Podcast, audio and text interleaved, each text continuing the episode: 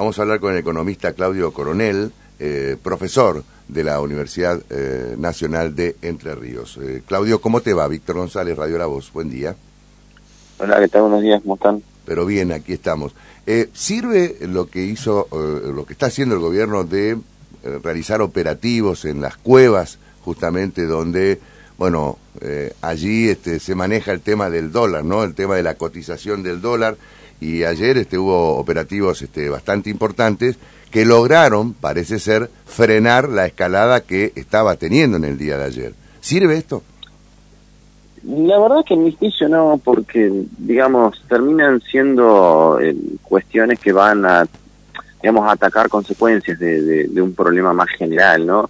Eh, evidentemente son operaciones eh, ilegales, no cabe ninguna duda, evidentemente tienen poder de fuego en el sentido de poder subir precios, pero si hay una convalidación de la demanda de esos precios, evidentemente porque hay un programa, problema alrededor de todo eso que es, eh, digamos, la, la, escasez fundamentalmente de dólares que tenemos la cercanía de las elecciones, la propia incertidumbre que generan elecciones y elecciones de estas características, por supuesto, con los candidatos que, tenemos, en especial la figura de Miley. Entonces, eh, en realidad, bueno, vamos, en todo caso, achicamos la, la oferta, digamos, de divisas lo que en alguna medida puede incluso hacer que se vuelva más volátil al achicar ese mercado. Entonces, eh, puede llegar a ser un llamado de atención como para decirle a, los cuberos, ojo, no se pasen de, la raya con la fijación de precios, pero no va a pasar mucho más de, allí, digamos, operativos se han realizado siempre, han tenido y por ahí parecería más... Eh, no quiero decir en estos términos porque me parece que si hay operaciones ilegales y hay lavado de dinero no es un tema menor, pero parece más una, una apuesta de decir, bueno, eh, estamos actuando y estamos tratando de controlar esto, sale en tapa de todos los diarios, pero la verdad que el problema financiero y económico que hay no se va a resolver con medidas de esas características. Así que, y, tampoco que tenga mucho más para hacer el gobierno, ¿no? Claro. Ahora, contador, eh, hay, hay un contrasentido en el eh, justamente cuando el gobierno dice está aumentando este dólar ilegal, no tiene por qué impactar en los precios. Sin embargo, la realidad está marcando otra cosa.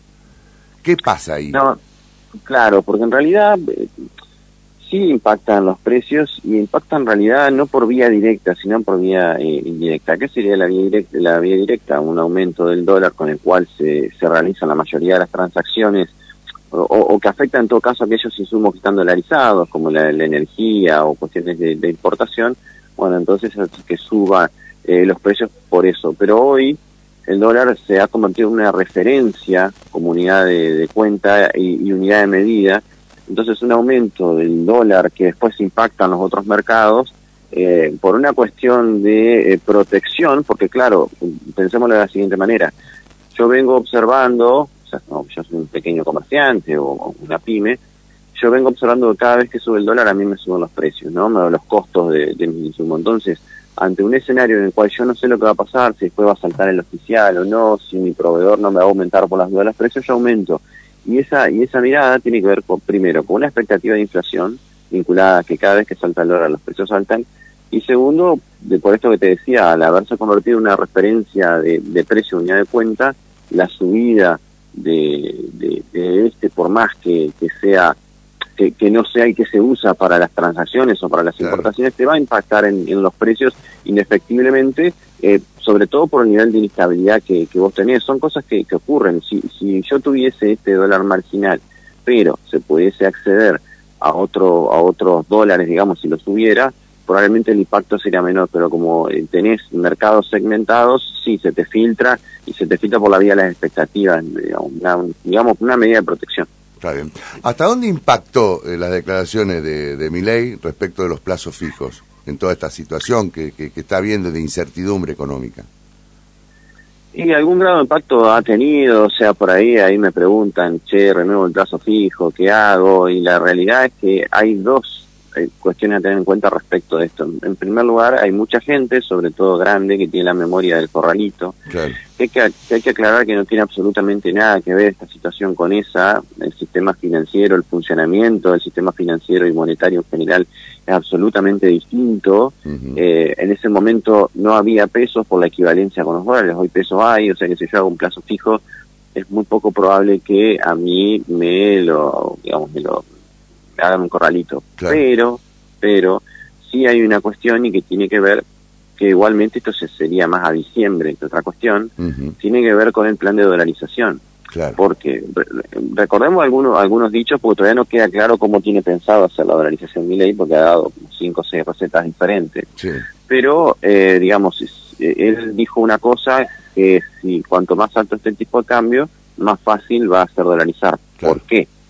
Porque la pregunta es, con mi, yo tengo 100 pesos, ¿no? Bueno, eh, ¿cuántos dólares vos me vas a dar por esos 100 pesos? Esa es la gran pregunta. No me van a dar 100 dólares, ni probablemente me den, eh, bueno, el equivalente a un dólar, 10 centavos, ¿no? no va a ocurrir eso, seguramente. Entonces, ante la escasez de dólares, lo más que probable es que haya una o una hiperinflación o una especie de plan Bonex donde haya confiscación de depósitos y que a cambio de esos depósitos me den un título público. Ahí sí podría haber un, un, peligro, pero eso es a diciembre y tampoco sé si sería tan fácil de, de, implementar, digamos. Estamos frente a una figura complicada que dentro del menú de candidatos es la figura en la cual nosotros podríamos pensar que podría pasar algo parecido con un plan Bonex confiscación de depósitos o una hiperinflación que licúe los pesos. ¿no? Ahora, contador. Ahí sí podría haber un peligro. Eh, la, pregunta es: si todos se han declarado pro, todos los candidatos, los, principales por lo menos, se han declarado eh, casi abiertamente que están a favor, digamos, de este, las medidas que implementa o en todo caso les exige el Fondo Monetario Internacional, eh, si son todos tildados, entre comillas, de pro mercado, ¿Por qué esta situación de inestabilidad justamente del mercado? Bueno, pasa que vos tenés una tradición en Argentina que nos guste o no hay que corregir. Eh, tienen, tienen muchos matices, porque tenemos que separar los problemas de coyuntura de lo de estructura. Pero hay una cuestión acá que tiene que ver con el déficit fiscal, que, digamos, no, no es la raíz de todos los problemas, hay que, hay que entenderlo eso, pero sí forma parte de el problema de los desequilibrios macroeconómicos que tenemos nosotros.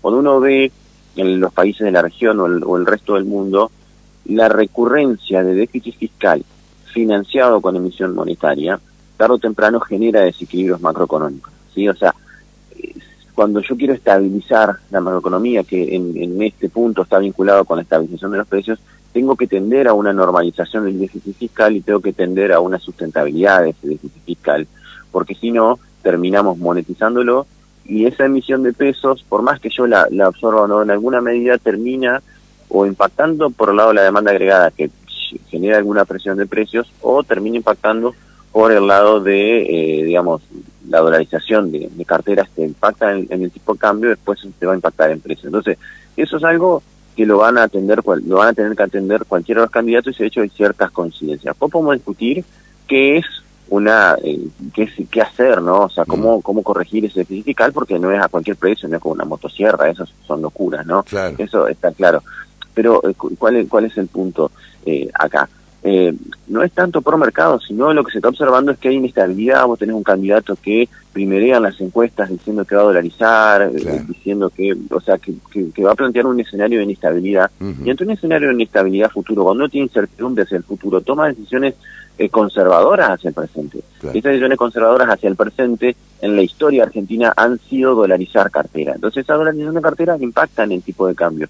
y, y, respecto al fondo eh, monetario, la realidad es que le debemos un fangote de dólares y para que el fondo nos refinancie esa deuda, que es el último acuerdo que, que, hizo Guzmán, es decir, que a mí me pague para yo repagarle, eh, me exige a mí el fondo que yo tome un conjunto de, de medidas, pero fundamentalmente orientadas a eh, corregir el déficit fiscal, que bueno, que este gobierno la verdad que, ha hecho un esfuerzo interesante, eh, por lo menos hasta antes de las últimas medidas de, sostener el equilibrio fiscal, pero recordemos que tuvimos un año de sequía que impactó en la actividad económica, en la recaudación y también en los dólares muy fuerte, por eso este, este es un año particularmente inestable. Ya te digo, por el shock de la sequía, por la propia deuda con, con el fondo, por la inflación internacional que hubo después de la salida de la pandemia, por errores propios del gobierno y, por supuesto, por ser un año electoral. Claro. Eh, muy bien explicado esta, esta última parte, fundamentalmente, contador. ¿Qué, le, qué, recomienda si, si, si eh, alguien va y le pregunta ¿qué hago con mis ahorros de acá al 22 de octubre? Y es muy difícil, digamos, acá el 22 de octubre este, da la fecha como para un plazo fijo, no sabemos si el Banco Central va a subir la tasa. Probablemente hay rumores que sí, hay rumores que sí. Probablemente sí, porque después de la, de, la devaluación del oficial pospaso hizo una suba muy fuerte de, de, la tasa de interés, luego tuvimos una aceleración inflacionaria que es equivalente a esa devaluación, no hubo eh, una nueva suba después del dato de esa inflación, lo que haría pensar que debería haber alguna corrección como para tener una tasa real. Hoy por hoy, en este contexto de, incertidumbre, suelen ser mejores la, eh, digamos, los, escenarios eh, conservadores, ¿no? De, aquí al 22 de octubre, y bueno, alguna, digamos, no tener los pesos en el colchón, eso está seguro, eso sí es una idea irracional. Las cuestiones de, de liquidez transitoria, o sea, el dinero que yo tengo para todos los días, con cierto resguardo, mantenerlo en billeteras virtuales que pagan alguna tasa de interés, ¿sí? Lo que tenga algún exceso de, liquidez o puede ser una alternativa al plazo fijo porque hoy está muy caro el dólar, pero si eso es para largo plazo y sí, eh, termina conviniendo eh, adquirir dólares, pero para largo plazo. Todo depende del perfil de cada uno. Yo no suelo dar indicaciones de inversiones, porque hay gente que se dedica eh, a hacer eso, y menos en un, en un contexto de incertidumbre estas características donde la verdad no sabemos qué va a pasar el 22 de octubre, si el gobierno va a volver a devaluar el oficial, se va a volver otra vez con sus devaluaciones programadas como venía antes de, la, de las pasos. Es muy difícil, muy, muy, muy difícil saberlo. La, la verdad que, que es un problema eh, para, para el que tiene unos pesos, probablemente eh, el objetivo no, no sea eh, ganar, sino tratar de perder lo menos posible. Claro, estamos hablando con el economista Claudio Coronel, eh, profesor en la Universidad Nacional de Entre Ríos. ¿En qué facultad, Claudio?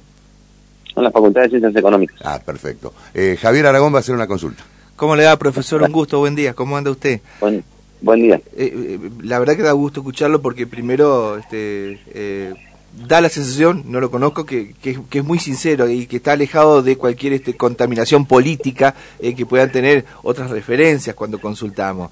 y, en eso que usted estaba diciendo recién, eh, ¿se puede dar la posibilidad de, de una devaluación? no sé, mañana, pasado el 22, porque no es real los 375, creo, del dólar oficial, y tampoco no sé si es tan real eh, casi los 1010 de, de ahora. tampoco es real. Claro, por eso digo, habría que hacer una devaluación, un, un, blanqueo. ¿Y cuánto tendría que valer el dólar, según usted? Mm. Es muy difícil saberlo porque, digamos, el, normalmente el tipo de cambio está, es más una cuestión, o sea, tiene dos miradas. Una mirada del punto de vista de la competitividad, lo llama el tipo de cambio real, y después la mirada financiera. En realidad, el, tipo el, tipo de cambio es una, eh, digamos, el precio de los activos financieros, la diferencia entre el precio de los activos financieros en pesos y en dólares. ¿Cuánto tendría que valer hoy? Es difícil saberlo porque eso depende de la cuantía que yo tenga de oferta en ese, en ese contexto que hoy está escaso. Por eso hoy vos tenés un blue que va hacia arriba porque tenés un escenario de, desespero, de preocupación, de, incertidumbre y una oferta realmente comprimida. Entonces vos tenés en realidad que acá lo que para mi juicio pasó fue primero una suba de precio antes que una expansión de la demanda, previendo que iba a pasar esto porque estábamos entrando el mes, la gente estaba cobrando, hubo beneficios fiscales, entonces trataba, trataron, digamos, de rápidamente dolarizarse y los eh, la oferta chica que hay se anticipó eh, a eso sabiendo que iba a haber una avalancha de precios.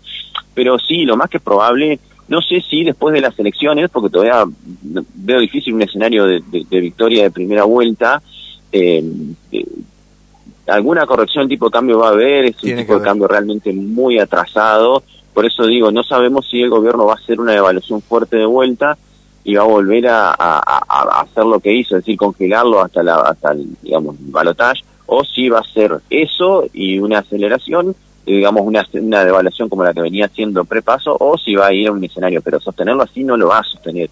Está claro, que va a haber una corrección de... Claro, porque se le da la poca reserva que tiene.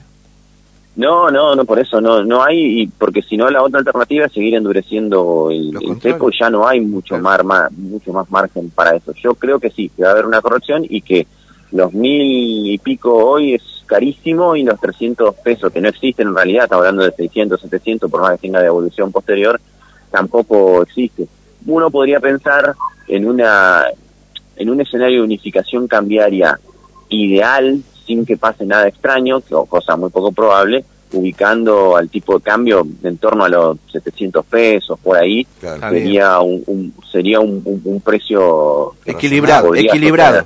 Claro. Sí, pero probablemente vayamos, eh, sí, si gana algún candidato racional, ¿no? Mm. Eh, es probable que vayamos a un escenario de un desdoblamiento eh, cambiario y, y, a, y a partir de ahí una, una unificación que también hay cierto consenso con esto. Pero ojo, eh, o sea, eh, todos lo están pensando como, como alternativas, pero no sabemos en realidad si va a ser un experimento, no sabemos si ese desdoblamiento va a salir tan positivo como, como esperamos. Tiene que ir de la mano, sí, de un gobierno que asuma con, con un grado de credibilidad, que presente un programa al respecto y que, bueno, trabaje, como te digo, en este sentido, en una corrección de- de- del déficit fiscal, que de vuelta hay coincidencia en prácticamente todos los candidatos, salvando a la izquierda, eh, esta, esta idea de que hay que ir hacia una normalización eh, fiscal y trabajar en este sentido. Así que, bueno, yo creo que sí, que, que vamos a ir a un verano eh, complicado, pero pero puede ser que el año que viene, con, con sobre todo con el gasoducto y alguna posibilidad de que las cosechas ayuden un Claro, poquito más, claro. de tener un poquito más de, de calma cambiaria y que, y que esa unificación cambiaria eh, que eventualmente tendrá que llegar en algún momento eh, sea lo más suave posible. Ojalá. Eh, Ojalá sí. profesor, muchas gracias. Como, como siempre, muy amable. ¿eh?